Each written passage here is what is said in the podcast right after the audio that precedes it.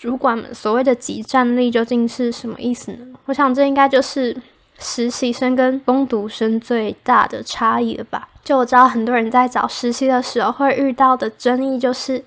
公司到底应不应该知心呢？很多学长姐都说要去找有知心的公司比较好。那应该说，在什么情况下不知心是合理的呢？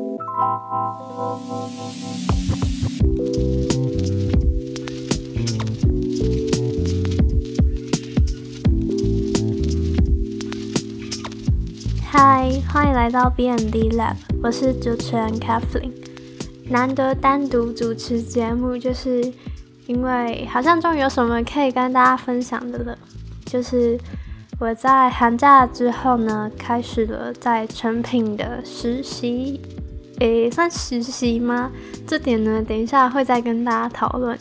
反正就是担任影音助理的工作。那今天。所以今天就想要来跟大家分享一下我面试的过程，跟嗯工作的内容啊、环境，还有开始了一个礼拜的工作之后的心得感想。那前几天看了报道，结果成品就是很神奇的，居然是跟 Google 和台积电齐名的新时代理想公司。就我也不知道大家在想什么，因为。成品跟前面两家的薪资差距真的应该是不小，但还是想说，好吧，我可以来跟大家分享一下我应征上成品之后开始的生活。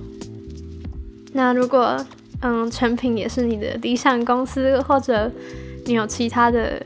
梦寐以求的企业的话，都可以在 Apple Podcast 下方帮我留言分享，然后也告诉我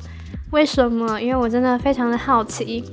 那就开始说一下，就是为什么我会找到这份工作呢？我就是一个非常容易焦虑的人，所以在看到同学都陆陆续续开始实习之后，我就会想说：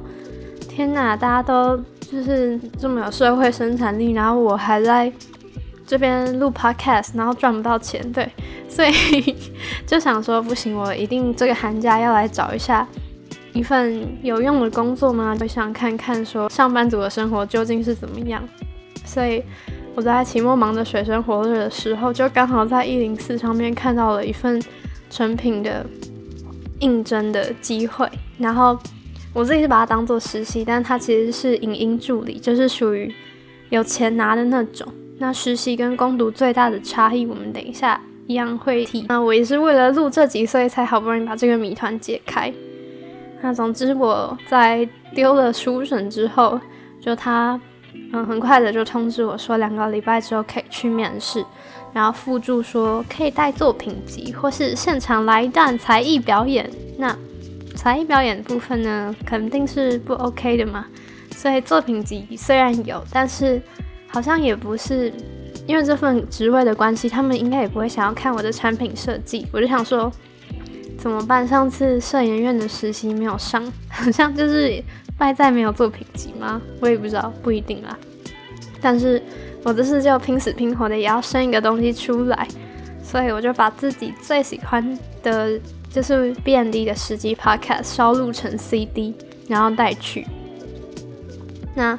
我在一零四求职网的数据上面有看到说，那个职位其实他的求职者的年纪。中我很明显就是最小的一个，嗯，所以一直到面试的前几天，我都还很挣扎，想说自己去了也不会上啊，真的要花费我期末宝贵的时间，大老远跑去象山嘛？因为象山离我家的通勤时间刚好就是要一个小时，所以真的是有一点挣扎。然后那天刚好又排了很多事情，但是我最后还是忍不住去看一下成品总公司的样貌。大家知道，就是信义区吧，象山那边。离一零一很近的高级住宅区，然后我在上班之后的呃几个礼拜，就是每天经过都会看到一些漂亮的跑车，而且那个街道就是会让你仿佛置身欧洲的建筑之中。那我在面试那天还穿了一双很新的高跟鞋，然后整个就走到脚很痛，因为我真的不太会穿高跟鞋，然后越走就越越觉得说天哪，这个工作就是跟我。离我来说遥不可及吧，但很想说，如果可以来这边工作的话，真的是非常的梦幻。那其实呢，到了成品总公司，成品并不是大家想象中 Google 那种非常 free 啊，或是低卡那种，嗯，很自由啊，然后充满零食的工作环境。它是单独出来的办公室，没有书店的那，但是装潢还是有成品人的风格啦，就是你可以看到那个书法大大的摆在办公室的嗯墙上，或是它有一一整区是那个创办人吴清友先生的。爱书，但其实里面的书我有走进去看过，就是都还蛮无聊的。对，反正重点是，嗯，我走进去之后呢，就是要面试嘛，然后有一个二十出头岁的女生带我进办公室，然后里面很明显就是有两个要面试我的年轻主管。那第一关的话就是自我介绍，有蛮多场的面试经验跟一些上网整理的资料之后，我可以跟大家分享一下我自己准备或是拟稿的方式。就是，嗯，我会从面试的公司的理念跟我应征职位的工作内容找交集。就举例来说，成品的企业理念是人文、艺术、创意、生活，就以这这四点为核心价值。然后，影音助理的内容、职务内容就是 podcast 剪辑跟书籍拍摄。所以，我就挑选出自己在这个交集中有过最相关的经验，或是把。我足以胜任这个职位的某些特质，大概三个拿出来讲，然后再用嗯这这两到三个相关经验去佐证。如果你有时间的话，也可以稍微提一下自己想来应征这个公司跟职位的原因，就稍微展现一下你对这个领域的热情或是嗯向往之类的。那当然你在。自我介绍的时候，也不要用太多虚幻的词，像是很有上进心啊、态度积极之类的。最好是以实质经验展现你这样的特质。就举例来说，嗯，我想说我对于自己的作品很有要求，我就拿自己过去的设计，除了在老师的要求之外，我跟组员还多做了哪些努力，像是实际跟工厂啊和电机系的同学合作，做出了可以 working 的饰品。或是我们额外拍了一些影片、经营粉砖等等，这些都可以展现出我对于作品的用心，然后也可以看到实际的成品，就会比空泛的形容词有说服力很多。那接下来主管他就问了一些关于我提及的经验啊，自己在里面负责什么样的角色，所以这件事情就蛮重要的。嗯，有些人会鼓励大学生去参加很多系上的活动。但是，呃，我我的建议是在一项活动中就可以担任那种最重要的职位的角色。就虽然你的压力会很大，但是工作会很多，但是你可以选择一两项你很喜欢的活动，担任那样子的角色。那你当然在过程中可以学习到很多。嗯，就不要一次接太多任务，反而是你在其中一个活动担任重要角色，然后整个流程。呃，非常清楚的 run 过之后，这样子的活动经验对于你之后的面试什么都会是比较有意义的一件事情。那我几次面试下来的经验，还有就是应征上之后，我有问过，就跟主管讨论过这件事情，说天哪，我我没有想到自己会被录取。那他们其实用人的时候很着重的一个点是在于你有没有在课外自己尝试。比一些比比一些比赛啊，或是参加一些活动，或是学一些其他的东西。因为工作之后很多职务的内容是在学校学不到的，所以进入职场之后，自学能力他们会很看重这一点。那当然，我就是还是很惊讶自己会上嘛，因为我在面试到结尾的时候，他们都没有问我之后上班可以的时间，只有大概试探性的问我休课的状况，那我就。马上回，我就心里想说：天哪！我如果真的上了，我当然就是把我的课都退一退啊，没有。还有，嗯，他们跟我讲说他们是要找有极战力的人，所以我就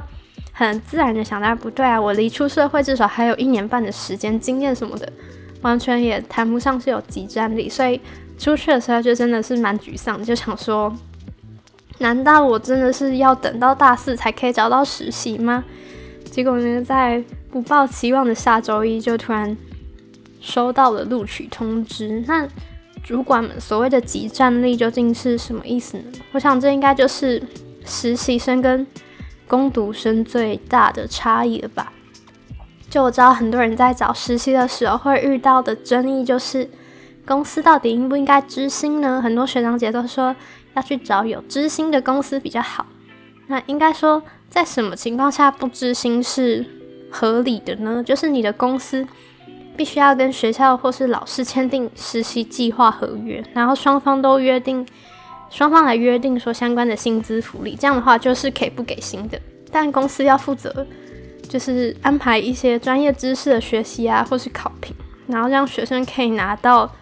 实习学分，这才是学生实习他的目的。所以公司在真人的时候，如果真的是攻读生的话，那他们可能是想要有集战力的人帮忙，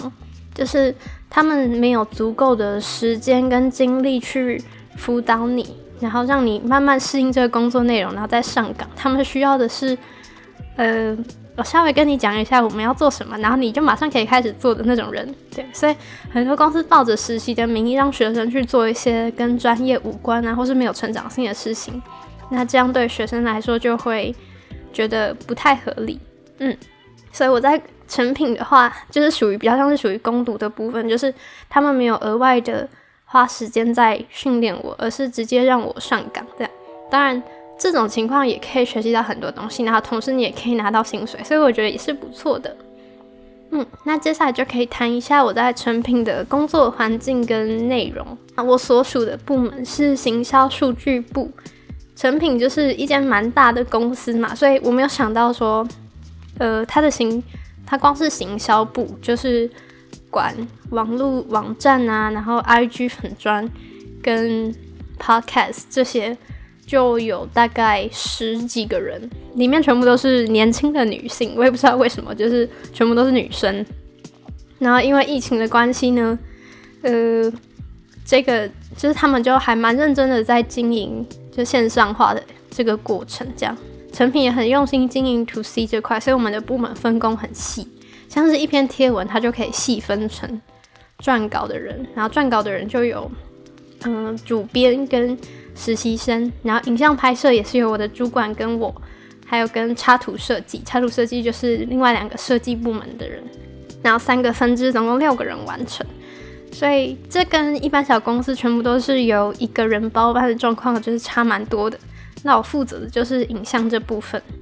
然后在成品工作有一个很大的好处，就是对书虫来说，如你真的会有看不完的书跟吸收不完的知识。我上班的第一天，主管就丢了一本绘本、一本成人图画书跟一本小说给我，然后让我构思这些书本适合拍摄的情境跟氛围，还有需要哪些素材。那我自己有一个小小的摄影棚，然后里面就装了一些简陋的设备跟道具，这样。然后我觉得我应该是算是办公室里面最自由的人嘛，因为成品毕竟是台湾企业，然后。并没有大家想象中 Google 那种非常自由的工作空间。当然，也因为我拍摄的关系，我会在户外摄影棚跟办公桌之间游走，然后甚至有时候主管会带我们去新义成品那边外拍。但总之呢，它的总部的陈设就是跟一般公司差不多，都是办公桌跟办公桌这样区隔出来的。然后有，嗯，唯一的唯一的一个。bonus 就是咖啡机这样，但我相信应该蛮多公司都有的。然后另外就是上班一周，因为我只有上班了一个星期多，所以除了拍照，我遇到的另一个可怕的工作大魔王就是把新书分享会的音档转成逐字稿。那这件事情听起来好像没有什么，而且我一开始是蛮期待的，因为这等于是你嗯免费听了一场演讲这样子，但是。嗯，现在虽然已经有电脑的转换工具，但是因为讲者分享的书是《歌唱台湾》，就